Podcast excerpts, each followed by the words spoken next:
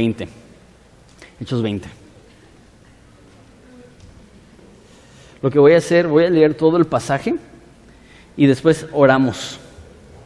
Hechos 20, versículo 26 dice así, por tanto, yo os protesto que, este, yo les protesto en el día de hoy que estoy limpio de la sangre de todos, porque no he rehuido de anunciaros todo el consejo de Dios. Por tanto, miren por ustedes y por el rebaño en que el Espíritu Santo los ha puesto como obispos para aceptar, para apacentar más bien la iglesia del Señor, la cual Él ganó con su propia sangre.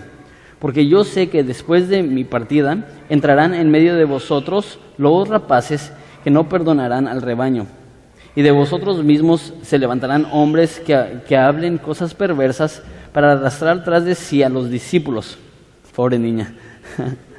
Por tanto, velad y acordarnos, acordaos que por tres años, de noche y de día, no he cesado de amonestaros, de amonestar con lágrimas a cada uno. Y ahora, hermanos, os, eh, os encomiendo a Dios y a la palabra de su gracia, quien tiene poder para sobreedificaros y daros herencia con todos los santificados. Ni plata, ni oro, ni vestido de nadie he codiciado. Antes, ustedes saben que, eh, que para lo que me ha sido necesario a mí y a los que están conmigo, estas manos me han servido. En todo os he enseñado que trabajando así se debe ayudar a los necesitados y recordar las palabras del Señor Jesús que dijo, más bienaventurado es dar que recibir. Cuando hubo dicho estas cosas, se puso de rodillas y oró con ellos. Entonces hubo gran llanto de todos, echándose al cuello de Pablo le besaban y doliéndose en gran manera por la palabra que dijo, que no volverían a ver más su rostro y le acompañaron al barco. Oramos. Jesús, te damos tantas gracias por la oportunidad que nos das semana tras semana de venir a estudiar tu palabra, de venir a conocer tu palabra, de venir a ser transformados por ella. Padre, te pido hoy, eh, al continuar en este eh, tema de cómo prepararnos para la muerte, que, que, nos ayudes a saber ahora no tanto cómo prepararnos para la muerte en nuestra relación contigo, eso lo vimos la semana pasada, sino cómo podemos preparar a los demás para que después de que nosotros no estemos, ellos puedan seguir caminando contigo y sigan progresando en su relación con Cristo.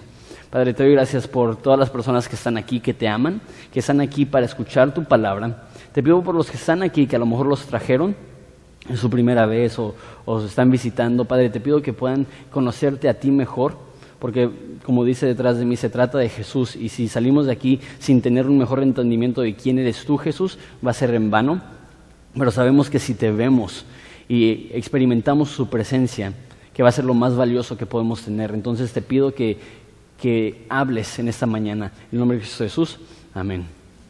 Bien, la semana pasada eh, vimos el discurso que Pablo tiene con los ancianos de la iglesia en Éfeso. Él está a punto de ir a Jerusalén. Él ya sabe que le esperan cadenas y tribulaciones y prisiones. Y él sabe que efectivamente va a morir, aunque no va a morir en Jerusalén. A consecuencia de su estancia en Jerusalén, él va a ser asesinado en Roma. Entonces él sabe que le queda poco tiempo invita a los ancianos de la iglesia en Éfeso a que vengan con él y a que él, para que él les pueda dar un último discurso de despedida. Y es lo que vimos la semana pasada, que él les dice que, que quiere terminar su carrera con gozo, que él no estima su vida preciosa para él mismo. Un pasaje muy padre, fue un mensaje bastante intenso, bastante fuerte. Vamos a continuar con el mismo tema, más el estudio de hoy no va a ser tan fuerte. Eh, entonces lo que vamos a, ver hoy no es tanto cómo prepararnos para nuestra muerte, aunque sí, sí va a aplicar, sino cómo ser una iglesia madura. Entonces les voy a dar tres puntos de cómo ser una iglesia madura. Uno es el cuidado de la iglesia, dos es el peligro en la iglesia y tres es la recompensa de la iglesia. Entonces esos van a ser los tres puntos que vamos a tocar, empezando en versículo 26 que dice así, hablando del cuidado de la iglesia. Por tanto, yo os protesto en el día de hoy que estoy limpio de la sangre de todos, porque no he rehuido de anunciaros el Evangelio, perdón, todo el consejo de Dios. Lo que está diciendo, me voy a ir, es lo que dice el versículo 25, si lo quieren leer, dice el versículo 25. Ahora he aquí, yo sé que ninguno de ustedes en quienes he pasado predicando el reino de Dios verá más mi rostro. Está diciendo, esa es la última interacción que voy a tener con ustedes, ya no los voy a volver a ver, ya no les voy a volver a amar, sin embargo, no me siento culpable, me siento inocente de su sangre. ¿Por qué? Porque no he rehuido de anunciarles todo el consejo de Dios. Eso significa que no solamente somos responsables por lo que decimos, sino que también somos responsables por lo que callamos.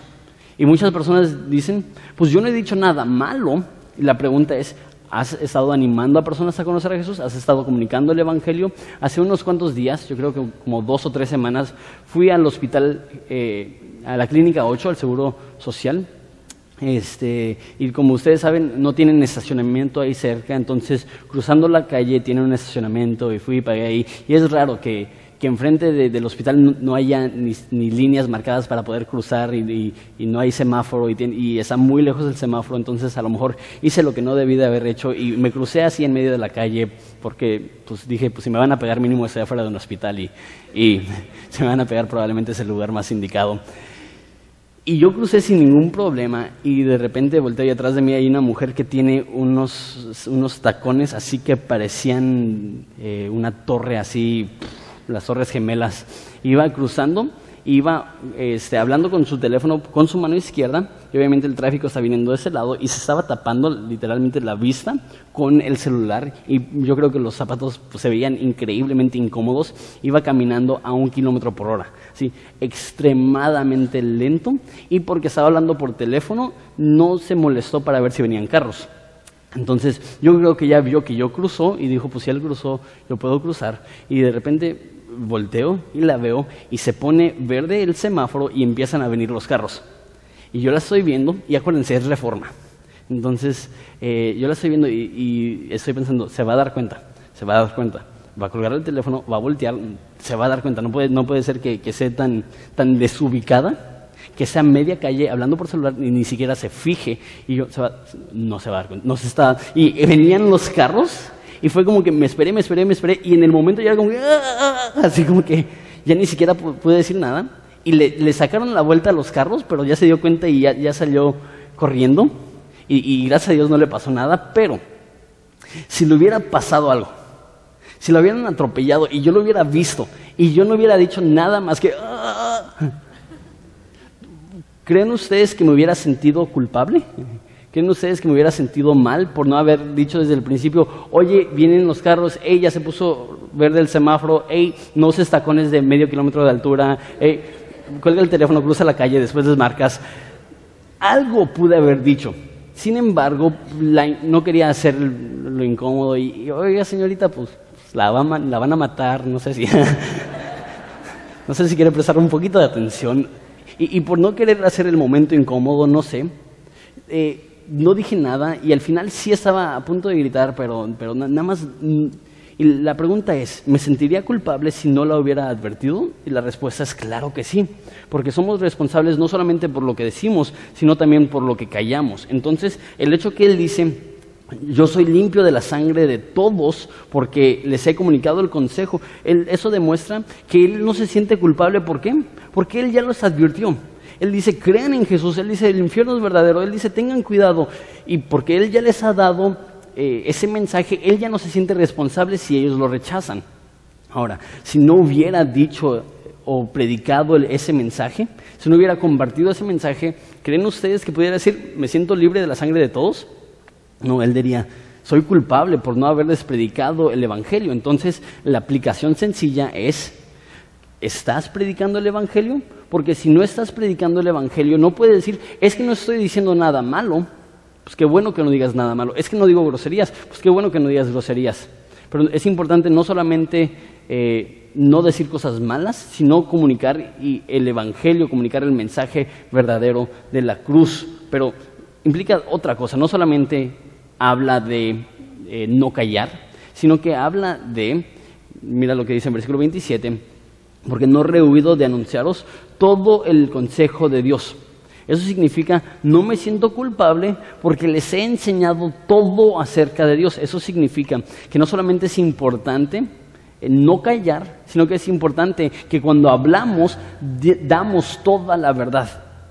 Él está diciendo, yo les he anunciado todo el consejo de Dios. Eso significa que probablemente en los tres años que Pablo estuvo en Éfeso enseñando día tras día, nos va a decir noche y día, que él enseñó toda la Biblia de principio a fin, la que tenían, tenían solamente el Antiguo Testamento, y que él anunció todo el consejo de Dios Y él dice, yo no me siento culpable, ¿por qué? Porque todo lo que necesitan saber acerca de la Biblia ya se los dije. Eso es increíble. Yo, yo todavía no puedo decir eso. Pero ese es el motivo que enseñamos verso a verso. ¿Por qué? Porque llegará el día, ya tengo un programa de 30 años para enseñar toda la Biblia verso a verso, llevamos tres, vamos bien.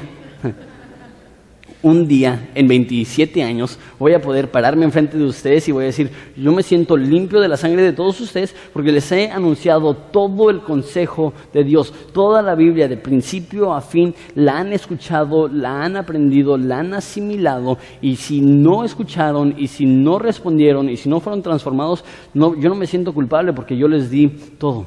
Ahora tenemos que tener cuidado porque es muy fácil nada más hablar lo que es bonito hablar lo que es agradable. Pero ¿sabes qué? Por eso una vez más me gusta la enseñanza verso a verso. Porque yo no puedo escoger los temas. Créeme, si yo escogiera los temas, domingo tras domingo sería como que lo más agradable. Sin embargo, hay partes de la Biblia, muchas partes de la Biblia, que, que son muy fuertes, que son muy difíciles de entender, que son duras de asimilar entonces no les estaría haciendo un favor y es más, sería culpable si yo escogiera los temas y no dejara que, todo el consejo de Dios fuera explicado poco a poco, verso a verso. Ahora, estoy diciendo que todas las iglesias que enseñan eh, de una forma temática están mal, no, pero lo que sí estoy diciendo es que bello algún día poder decir, les he enseñado todo el consejo de Dios. Ahora, yo no tengo esa dicha todavía, pero mi papá enseñó verso a verso en esta iglesia de principio a fin dos veces. Entonces mi papá podría decir, él con, toda la confianza del mundo se puede parar aquí, decir, yo soy libre de la sangre de ustedes, ¿por qué? Porque yo no rehuí de enseñarles todo el consejo de Dios. La mayoría de las prédicas están en línea, puedes escucharlas, eh, van a ser de mucha bendición para tu vida, pero la meta es que yo también algún día les pueda decir, predicamos toda la Biblia, de principio a fin, poquito a poquito, ahí la llevamos. Versículo 28. Por tanto, mirad por vosotros y por todo el rebaño en, el, en, que el Espíritu Santo os ha puesto por obispos para presentar a la iglesia del Señor, la cual Él ganó por su propia sangre. No te eh, confundas con el término obispo. Normalmente pensamos en obispo, decimos, ok, es una persona que tiene un gorrote y una túnica, y pues no he visto ninguno de esos en la iglesia, entonces yo creo que no tenemos obispos. En el Nuevo Testamento la, frase, o la palabra más bien obispo, es sinónimo de anciano o pastor. Entonces, cuando dice en 1 Timoteo 3 que si alguien anhela, ser obispo, buena cosa anhela, ¿qué es lo que está hablando? Está hablando de ser un pastor. Entonces, él está hablando a los ancianos, a los pastores de la iglesia en Éfeso. Nota que había un pastor titular, Pablo, y él tenía varios pastores y a él les delegaba las responsabilidades. Oren por horizonte. ¿Por qué? Porque teníamos cuatro pastores, pero ahorita nos vamos a quedar con dos pastores. Y de esos dos pastores, eh, mi papá, como saben ustedes, no ha estado bien de salud. Este, gracias a Dios, él ha sido bueno. Eh, el estado de ánimo de mi papá está muy bien, está muy feliz, está muy gozoso. Mi papá aporta más de lo que se pueden imaginar a través de oración, a través de intercesión por ustedes. Entonces mi papá sí es pastor de esta iglesia, sí es un anciano, sí vela por sus almas. Sin embargo, no puede tener una función del día al día en el cuidado personal de las personas. ¿Qué significa esto? Me quedo solito. Eh, soy el único pastor ahorita, ya con la salida de Alex y con la salida de Hassan, que va a estar haciendo esto. Entonces, les pido que oren porque ahorita estamos en el proceso y hay ocho personas que estamos evaluando de aquí dentro de la congregación para orar por ellos, para, para ponerlos como ancianos, como pastores en la congregación. Dice 1 Timoteo que no eh, elijamos a un pastor apresuradamente, entonces no tenemos prisa, a lo mejor va a ser un proceso de un año, no sabemos, pero quiero que sepan que, estamos orando por personas dentro de esa congregación para que puedan subir a un puesto de, liderazgo y responsabilidad y que puedan ayudar a hacer exactamente eso, a velar por las almas de las personas. Pero nota unas cuantas cosas. Eh, dice que debemos de apacentar la iglesia del Señor. Muy interesante, porque es muy fácil usar la frase, y más como pastor, mi iglesia. En mi iglesia hacemos esto así, en mi iglesia no hacemos esto. Eh, me contaron, no estaba ahí. que en una conferencia de pastores titulares de Capilla Calvario había un pastor y estaba predicando y seguía usando la frase mi iglesia, mi iglesia, y en mi iglesia hacemos esto, y en mi iglesia hacemos esto, y en mi iglesia hacemos esto, y se subió Chuck Smith después de, y dijo, tiene una voz así muy profunda, dijo, muy buena la predicación. Dijo, pero no la llames tu iglesia. Llámala tu iglesia cuando tú derrames tu sangre por ella. Es como que, oh, sí, eh, tiene mucha razón. Esta iglesia no es la iglesia de un individuo, esta iglesia no es la iglesia de un hombre, esa iglesia ni siquiera es nuestra iglesia. Sí pertenecemos a esa iglesia, sí somos un miembro de un cuerpo, pero nosotros no pagamos por la iglesia, nosotros no derramamos nuestra sangre por la iglesia. Esa es la iglesia de Jesús. Él es. Por, por eso no me gusta a mí tomar el título pastor principal. Principal Jesús, pastor principal Él. Por, eso a mí me gusta más eh, eh, pastor titular por fútbol. Los que conocen fútbol, los titulares no son los directivos, son los que están en la cancha jugando, pero toman órdenes del director técnico. Entonces, por eso me gusta el, título, pastor titular, porque yo, yo no soy el director, yo no soy el directivo. Yo estoy intentando, por la gracia de Dios, tomar órdenes del director técnico, del pastor principal, pero sí les pido que estén orando porque sí necesitamos eh, que Dios levante dentro de esa iglesia a, un grupo de ancianos, a un grupo de pastores, para poder cuidar eh, de una forma efectiva a las personas aquí que tienen esa necesidad. Y nota una cosa más, que dice que es este, el rebaño de Dios. Entonces que tenemos que cuidar el rebaño. Y eh, eso es hablando de una cultura en la cual tienen ganado, particularmente también tienen, tienen ganados y tienen ranchos y tienen eso, pero particularmente tienen ovejas. ¿Y qué es lo que necesitan las ovejas? Las ovejas necesitan un pastor. De hecho, de todos los animales que hay, una de los menos independientes son las ovejas. Es más, hay un libro escrito acerca de, de, las ovejas y eso, y si una oveja no tiene un pastor, va a morir. Una oveja no sabe alimentarse sola, una oveja eh, si no es cuidada, su lana sigue creciendo y creciendo y creciendo y se empieza a ensuciar y se llena de lodo y le pesa tanto la lana que cuando se cae no se puede levantar y se muere. Por eso hay personas que dicen que los pastores solamente están para quitarle la lana a las ovejas. Para que no se mueran. Pero eh, el punto es que eh, las ovejas necesitan ayuda de un pastor y eso de quitarle las lanas a las ovejas es un chiste, no vayan a decir, ay, escuché que Jonathan solamente quiere mi dinero, por eso no voy a Horizonte. No, tampoco, tampoco se trata de eso. Eh. Pero lo que, lo que sí es claro, si, si tú tuvieras una oveja, tú verías que es mucho trabajo, mucha labor, asegurarse que, que esté limpia, asegurarse que esté bien alimentada. Y eso es lo que están haciendo los pastores, están cuidando de un rebaño. Ahora, versículo 29. Dice, eh, bueno, ya, vimos, número uno, el cuidado de la iglesia. Que, nosotros como una iglesia, pastores en particular, pero todos los miembros en general debemos de estar cuidando la iglesia. Número dos, ¿por qué cuidamos a la iglesia? Porque hay peligro en la iglesia. Dice el versículo 21. Eh, porque yo sé que después de mi partida entrarán en medio de vosotros lobos rapaces que no perdonarán el rebaño. Una vez más, nosotros no tenemos muchos rebaños y nosotros no tenemos cosas así. Pero si sales de la ciudad un poquito, si vas a Ojos Negros, si, vas a, la misión y cosas así, ves que, todavía hay campos, ves que todavía hay ganado y ves que, en, muchos lugares, aún en nuestro estado, hay rebaños de, ovejas. Y a lo mejor aquí no nos estamos cuidando de, lobos, pero sí nos estamos cuidando de coyotes. Porque sí hay animales que están buscando lastimar eh, este, el rebaño. Y a lo mejor, una vez más, los que tenemos aquí eh, no tenemos mucha experiencia trabajando con ovejas, pero a lo mejor piensa en tu gatito. ¿Cuántos aquí tienen un gato? Levanta la mano.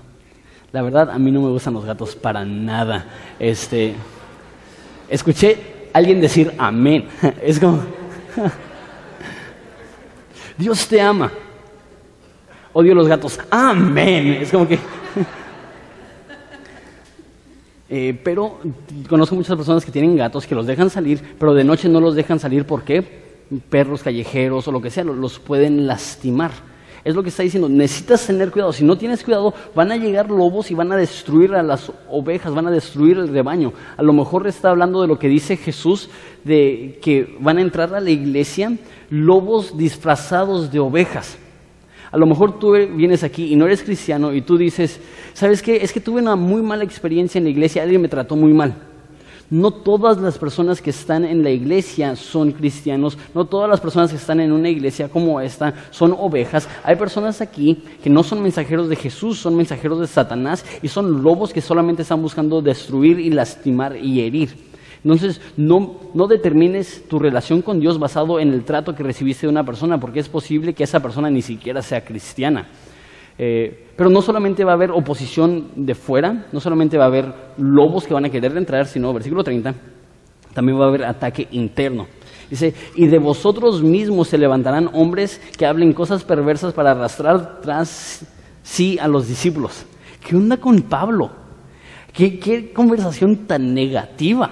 Es como, si, tú estabas a punto de morir, ¿de qué hablarías con las personas que amas? ¿Te acuerdas esa vez que fuimos al parque? ¿Te acuerdas esa vez que hicimos esta actividad? ¿Te acuerdas esa vez que fuimos a la playa? ¡Qué bonito! ¿Te acuerdas cuando estuvimos en Éfeso y el teatro y enseñando en la escuela? Dicen, van a entrar personas y los van a matar. Y si eso no es suficiente, ustedes también van a matar a otros. Es como que, Pablo, estás a punto de irte, ya no te vamos a ver, a ver dinos algo positivo. Sin embargo, Él les advierte, y es interesante, le dice, no solamente van a llegar personas de fuera a atacar, eso es un poco más fácil. Eso pues, no les tienes el cariño. Son personas que están llegando con el fin de lastimar, y lo que Martín Lutero dijo, con las ovejas no puede ser demasiado tierno y con los lobos no puede ser demasiado áspero. Los pastores deben dispararle a los lobos, amarra a las ovejas, dispararle a los lobos. Sin embargo, van a haber personas dentro de la misma congregación que van a dejar a Jesús, que van a abandonar el cristianismo y que van a caer y se van a llevar a la mayor cantidad de gente posible con ellos. Y él dice, hay personas aquí que van a abandonar su relación con Jesús. ¿Estoy diciendo que la salvación se puede perder? No, pero lo que sí estoy diciendo es que hay personas que creen que son cristianos, que todos los demás creen que son cristianos. Como, dije ayer, que, que huele a pollo, sabe a pollo, pero no es de pollo.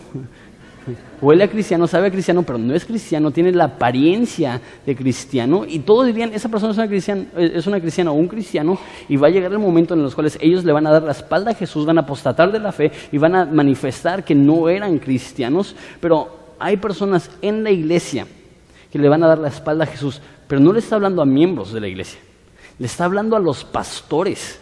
Le está diciendo a los pastores, hay personas aquí que le van a dar la espalda a Jesús. Y eso no es fácil, y eso es difícil. Entonces, ¿qué es lo que dice?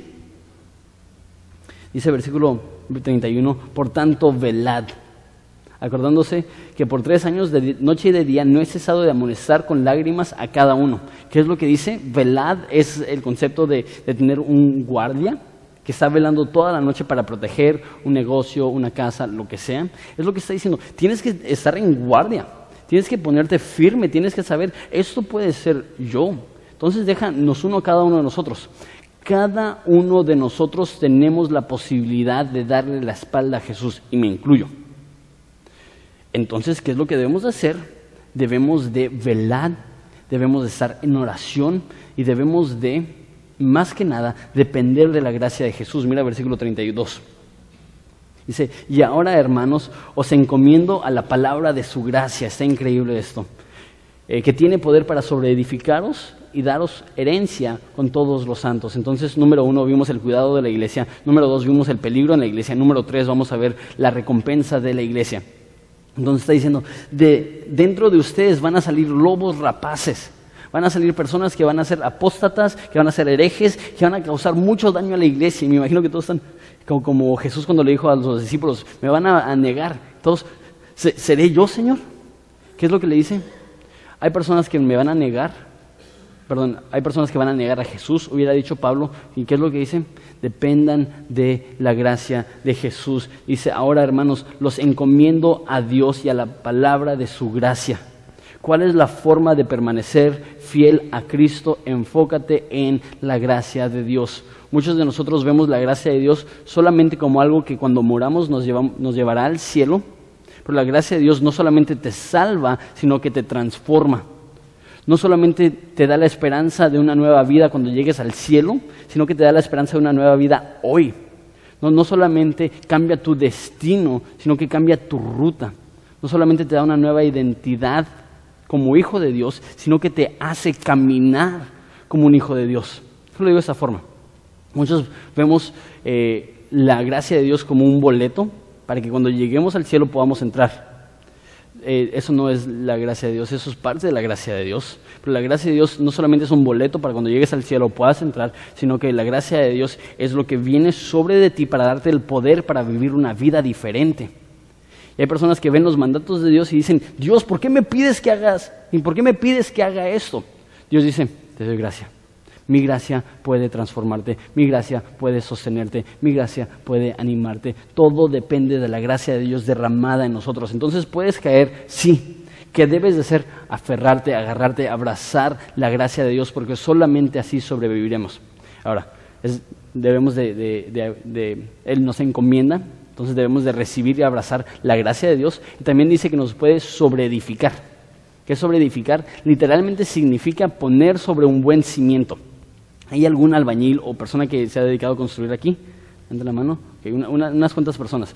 Ustedes saben que si construyen algo sobre un cimiento débil, ¿qué es lo que sucede? Eh, con el tiempo se cuartea y si es cimientos malos, con el tiempo se cae. Pero si tienes algo sobre un buen cimiento, puede haber un terremoto, pueden haber vientos, pueden haber tormentas y no le pasa nada. Eso es lo que dice Jesús en Mateo 7 cuando habla de dos, dos cimientos que hay. Unos construyeron sus casas sobre la piedra, otros construyeron su casa sobre la, la arena. Los que construyeron su casa en la arena cayó. ¿Qué es lo que está diciendo? Dios es capaz de construir tu vida, de edificar tu vida sobre un cimiento que va a estar firme.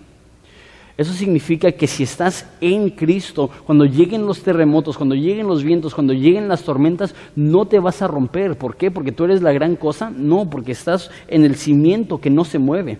Estás en el cimiento que no se rompe, estás en la fundación, en el fundamento que no se va a alterar y eso permite que tú puedas tener seguridad en tu caminar. ¿Por qué? Porque estás fundado en la roca. Pablo dice, tengan cuidado, pero recuerden, se trata de la gracia de Dios y gracias a su gracia ahora tenemos cimientos firmes. Podemos ser fuertes como un roble, podemos tener lo necesario para superar la tentación. ¿Por qué? Porque somos sobreedificados en Él. Y número tres, nos encomienda a la herencia que recibiremos. Ahora, el concepto de herencia es, para mí se me hacía medio raro y lo había predicado, pero no estoy seguro si lo entendía tal cual. ¿Por qué? Porque nuestro entendimiento de herencia es, por ejemplo, si mi papá me va a dar una herencia, cuando él muera, yo me voy a quedar con ciertas pertenencias que, son suyas. Entonces, yo veía como que, pues qué chafa, pues somos los herederos de Dios, pero Dios no muere. Entonces, pues, ¿cuándo nos va a tocar? Pues cuando muera. ¿Cuándo va a morir? Pues nunca. Pues como que no nos conviene. Pero, de hecho, en, Hebreos 9:15 dice que si hay una herencia tiene que haber una muerte. Y dijo que por eso murió Jesús. Que cuando murió Jesús es como que nos dio la herencia. Entonces, cuando habla de una herencia, no es una herencia futura que vamos a recibir cuando muramos, es una herencia presente que recibimos cuando Jesús murió.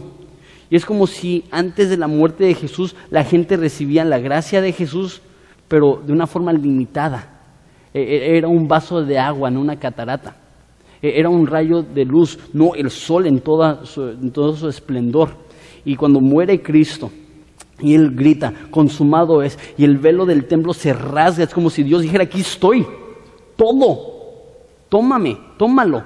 Y ahí el amor de Dios fue derramado, ahí la gracia de Dios fue derramado en una forma pequeña, no, una forma parcial, no, la totalidad de quién es Dios, la herencia la recibimos en ese momento.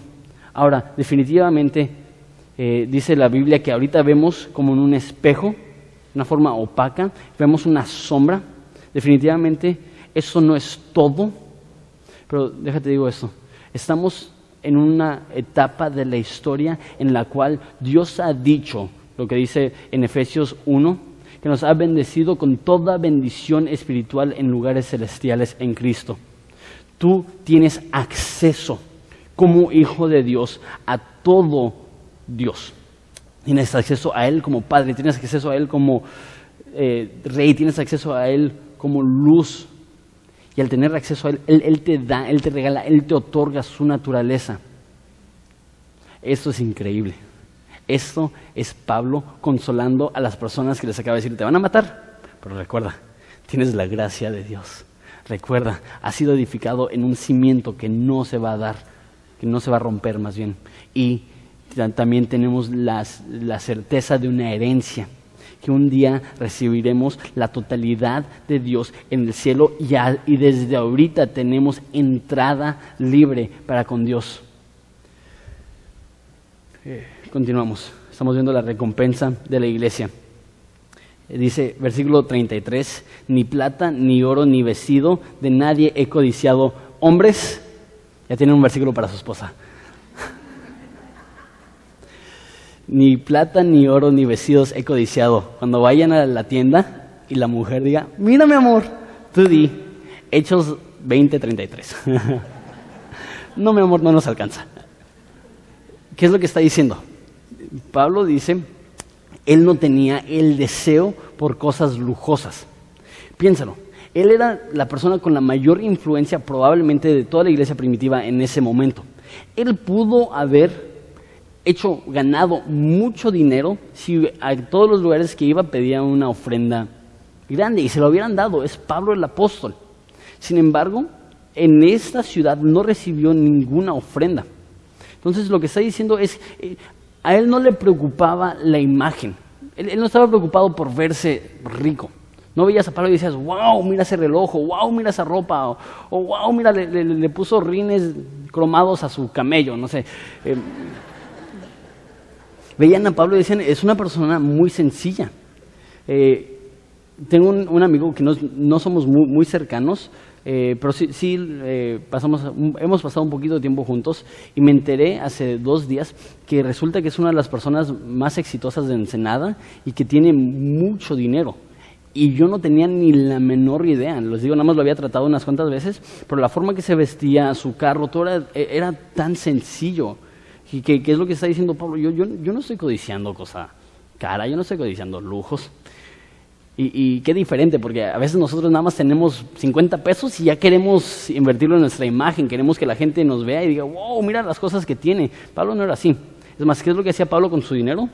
Mira, antes vosotros sabéis que para lo que me ha sido necesario a mí, a los que están conmigo, estas manos me han servido.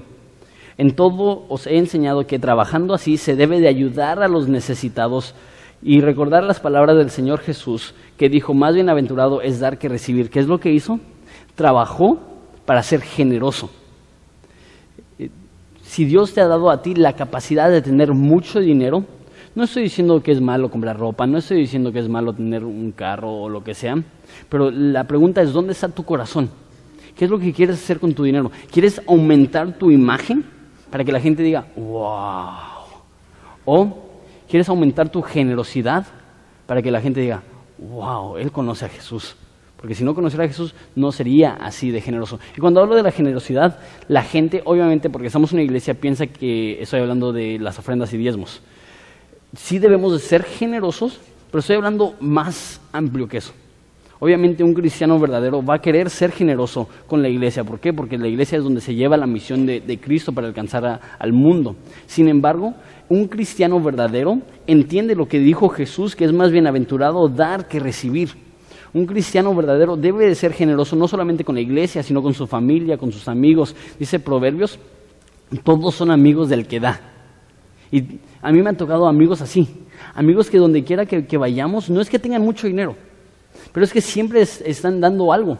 Siempre te están dando de, tus, de sus papitas o, invitándote el café o, pichándote el micro o, lo que sea. nada más una forma sencilla de demostrar, mira, te amo, déjate, te, demuestro de una forma muy pequeña que te aprecio. Cristianos debemos de ser generosos. ¿Y qué es lo que dice la Biblia? Más bienaventurado es dar que recibir. Ahora, eso no significa que si tú das 10, Dios te va a dar mil. Y es una inversión para, para enriquecerte. Pero eso lo que sí significa es que por más que le quieras dar a Dios, Dios te va a regresar más de lo que tú le das.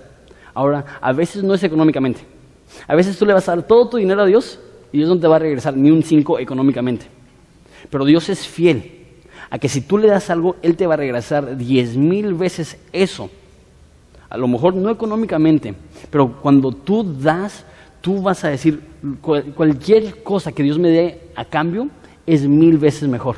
Y eso lo está diciendo en el contexto de recibir una herencia. Hemos recibido perdón de pecados, hemos recibido la sangre de Cristo que nos ha limpiado, hemos recibido una relación con Dios es más bienaventurado dar que recibir. Damos porque Dios nos ha dado, no damos para recibir, pero cuando damos es imposible que Dios no responda a esa dádiva de tal forma que nosotros podamos decir con certeza, es mejor dar que, recibir. Cuando lleguemos al cielo, no va a haber una persona que va a tener remordimiento por algo que haya dado. No van a decir, chanfles, no hubiera dado eso. ¿Por qué? Porque lo que das va a producir en el cielo una recompensa eterna. Entonces van a haber un chorro de personas en el cielo que van a decir, rayos, si hubiera dado eso, hubiera sido una recompensa eterna y lo gasté en algo nada más para levantar mi estatus o levantar mi imagen o lo que sea. Una vez más, no estoy diciendo que si gastas dinero en maquillaje, si eres mujer, o en un reloj, si eres hombre, ay, qué pecador. Pero lo que estoy diciendo es, debemos de ser generosos de tal forma que la gente vea nuestras vidas y digan, wow, Él es más generoso, ¿por qué? Porque Cristo le ha, le ha servido y Cristo le ha dado, y porque Cristo le ha dado, Él quiere dar también. Ya casi terminamos. Este, una cosa más que quiero decir es que dice aquí que estas manos han servido. ¿Cómo se, sostuvo económicamente Pablo cuando estaba en Éfeso? En otros lugares, como Filipos, él recibía una ofrenda. Él trabajaba en el ministerio de tiempo completo y por 17 años, de hecho, lo apoyaron económicamente. Sin embargo, en Éfeso, él no recibió personalmente nada. Es más, él proveyó también las necesidades de su equipo. Entonces, él estaba viajando en ocasiones con siete, ocho personas más. Y él no solamente estaba comprando su comida, su renta, él estaba pagando la comida de ellos, la renta de ellos, todo, sosteniendo, manteniendo a esas personas. Dijo, ¿cómo lo hice? Con estas manos. Imagino a Pablo, predicador de la Biblia, con mucha autoridad, y enseña sus manos y llenas de callos, y llenas de tinte de trabajar con pieles, haciendo tiendas de campaña. Quieres saber cómo comí, no comí porque ustedes me dieron a mí, aunque si lo hubieran dado, este, hubiera sido bienvenido, pero de hecho sí le dieron. La iglesia en Éfeso fue muy generosa con Pablo, pero Pablo no recibió nada de ese dinero. Nos dice la historia que él tomó todo el dinero que le dio Éfeso, la iglesia en Éfeso, y que él la llevó a Jerusalén y la dio a la gente necesitada de Jerusalén. Entonces, él trabajó para sostener sus propias necesidades y cuando llegaban entradas del ministerio, eh, él lo daba, mínimo en esa ocasión, a aquellos que son más necesitados. Mira lo que dice. Dice, en todo os he enseñado que trabajando así se debe de ayudar a los necesitados. Dice Efesios que el que antes robaba ya no robe más, sino que trabaje para que tenga que compartir con los demás. Tus ingresos no son solamente para ti, es un regalo que Dios te ha dado para que tengas con qué bendecir a las demás personas. Versículo 36. Cuando hubo dicho estas cosas, se puso de rodillas y oró con todos ellos. Entonces hubo gran llanto de todos y echándose al cuello de Pablo, eso es una forma de abrazo, se escucha como una llave de lucha libre, no es lo que, no es lo que está diciendo, eso es un, un abrazo donde tienes la cara en el cuello de una persona, un abrazo muy íntimo. Echándose al cuello de Pablo, le besaban, doliéndose en gran manera por la palabra que dijo que no verían más su rostro y la acompañaron al barco. Entonces Pablo termina y la gente lo abraza y empieza a llorar. ¿Y, por qué? Todavía sabemos que le faltan unos cuantos años antes de que lo asesinen a Pablo, pero ya les dijo, no me van a volver a ver. Y no es como hoy en día que a distancia puedes corresponder a través de correos electrónicos, llamadas, Skype, lo que sea. Ahí es, ya no vamos a tener contacto otra vez. Entonces esto para ellos era como un funeral en vida. Ellos estaban despidiendo de la persona que amaban y, empezaron a llorar. ¿Por qué? Porque amaban a Pablo. Esto es comunidad cristiana. Esto es amistad como no se ve en el mundo. La mayoría de amistades, no, no siempre, pero la mayoría de amistades entre no cristianos serían, ya no van a ver mi rostro más, y ¿qué es lo que dirían?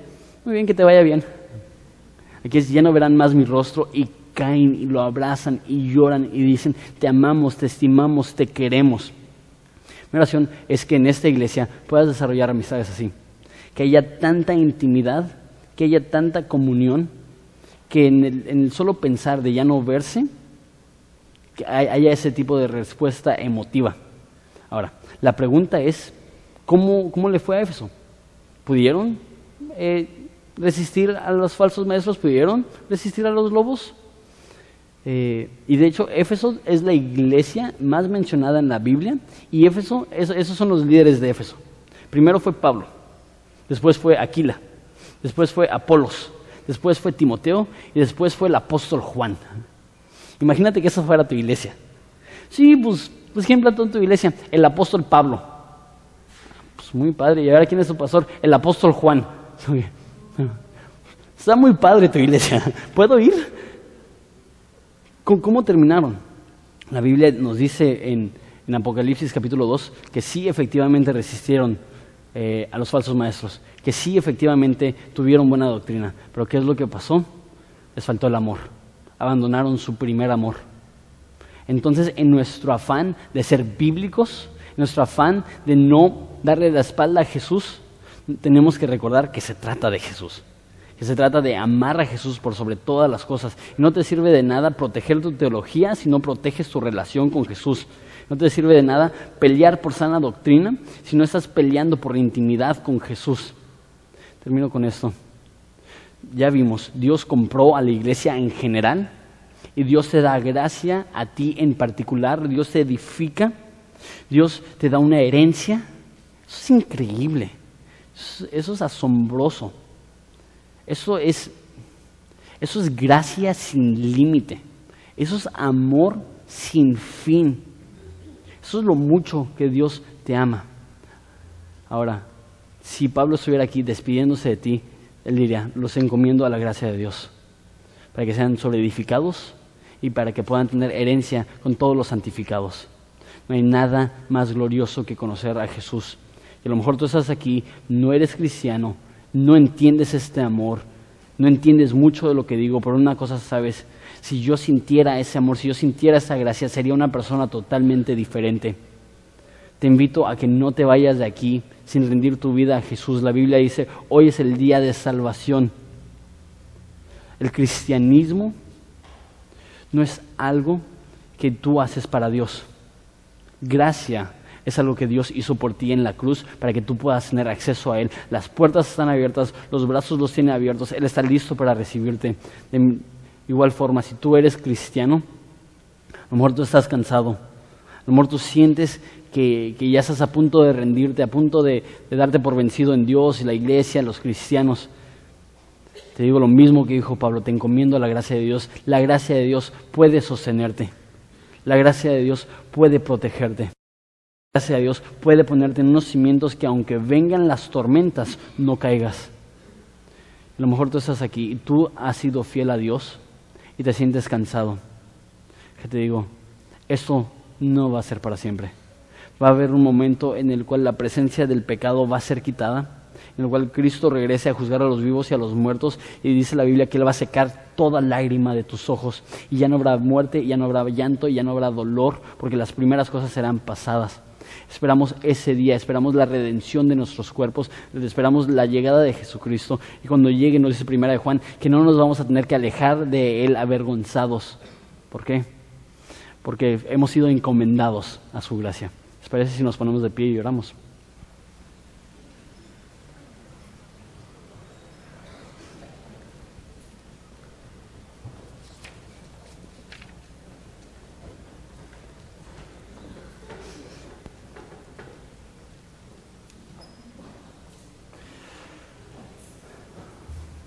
Jesús necesitamos esta gracia. Porque sabemos que cada uno de nosotros somos propensos a alejarnos. A veces vemos el venir a la iglesia, el reunirnos con los cristianos como, como una tarea y a veces nos da flojera y a veces lo hacemos nada más por rutina. Y, Pero Jesús, y queremos aprender de Pablo, y este amor increíble que tenía por aquellos cristianos, ayúdanos a tener un amor increíble por los que están aquí a nuestro alrededor. Padre, encomiendo a esas personas a tu gracia, que ellos puedan conocerte y que por sobre todas las cosas ellos puedan ser edificados sobre la roca que es Cristo. Padre, tú no nos prometes una vida sin dolor, pero sí nos prometes que aunque venga el dolor no nos va a destruir. Tú no nos prometes una vida sin sufrimiento, pero sí nos prometes una vida en la cual cuando llegue el sufrimiento no nos va a devastar. Tú no nos ofreces una vida llena de prosperidad, pero nos ofreces una vida que cuando obtengamos algo podemos tener el deseo y el propósito de compartirlo. Eres un Dios maravilloso. No merecemos nada, nos has dado todo, somos tus hijos y somos tus herederos. Y gracias por en la cruz morir para que nosotros desde ahorita podamos experimentar la herencia de una relación contigo. Estamos tan felices, estamos tan alegres. Sin ti no somos nada, contigo tenemos todo lo que necesitamos. En nombre de Cristo Jesús.